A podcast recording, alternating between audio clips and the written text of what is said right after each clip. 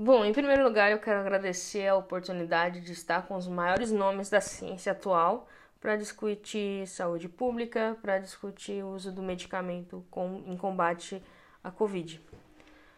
Como representante da Merak, uma das maiores empresas farmacêuticas do ramo mundial e há mais de 30 anos no Brasil, eu quero deixar claro que a nossa empresa zela pelo bem-estar e a saúde da família brasileira acima de tudo. Compreendemos que a crise pandêmica de 2020 nos deixou graves problemas. E não podemos mais ficar à mercê de governadores ou qualquer que sejam políticos que para que achem logo uma vacina, para que achem logo um soro, para a vida poder voltar como a gente conhecia, né?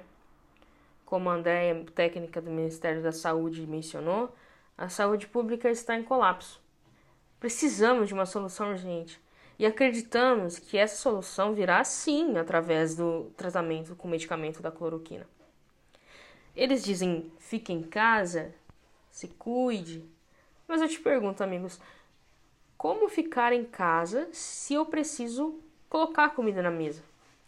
Se para colocar comida na minha mesa, eu preciso trabalhar. Já que não é todo mundo que tem o privilégio de ficar nas suas casas, né? De trabalhar nas suas residências.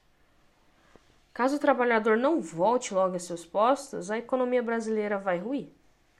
Segundo a CEPAL, a previsão de encolhimento é de cerca de 5,2%, afetando diretamente os indicadores sociais.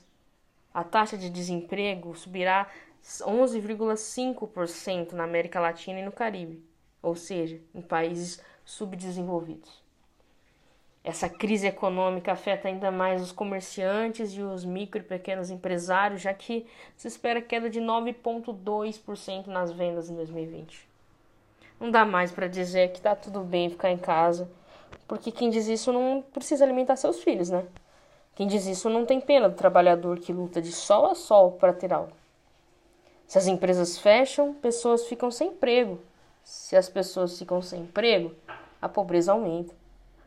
A crise ainda é mais grave se pensarmos que, caso haja novos lockdowns, o cenário será apocalíptico. Não se sabe quanto tempo a pandemia vai durar, mas eu garanto a vocês que os impactos provocados por ela serão duradouros.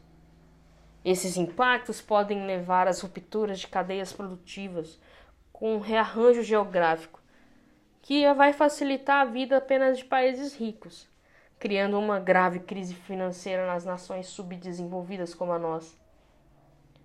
Toda reconfiguração da indústria e do comércio mundial pode provocar crises políticas entre países e danificar severamente o relacionamento entre eles.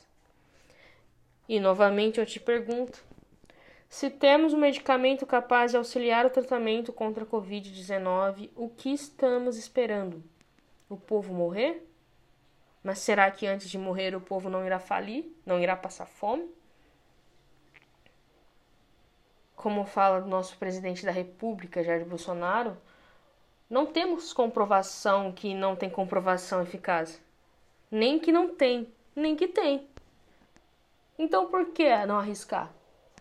Não caia nessa politização, meus amigos. Busquem a verdade. Porque só vocês sabem da sua realidade.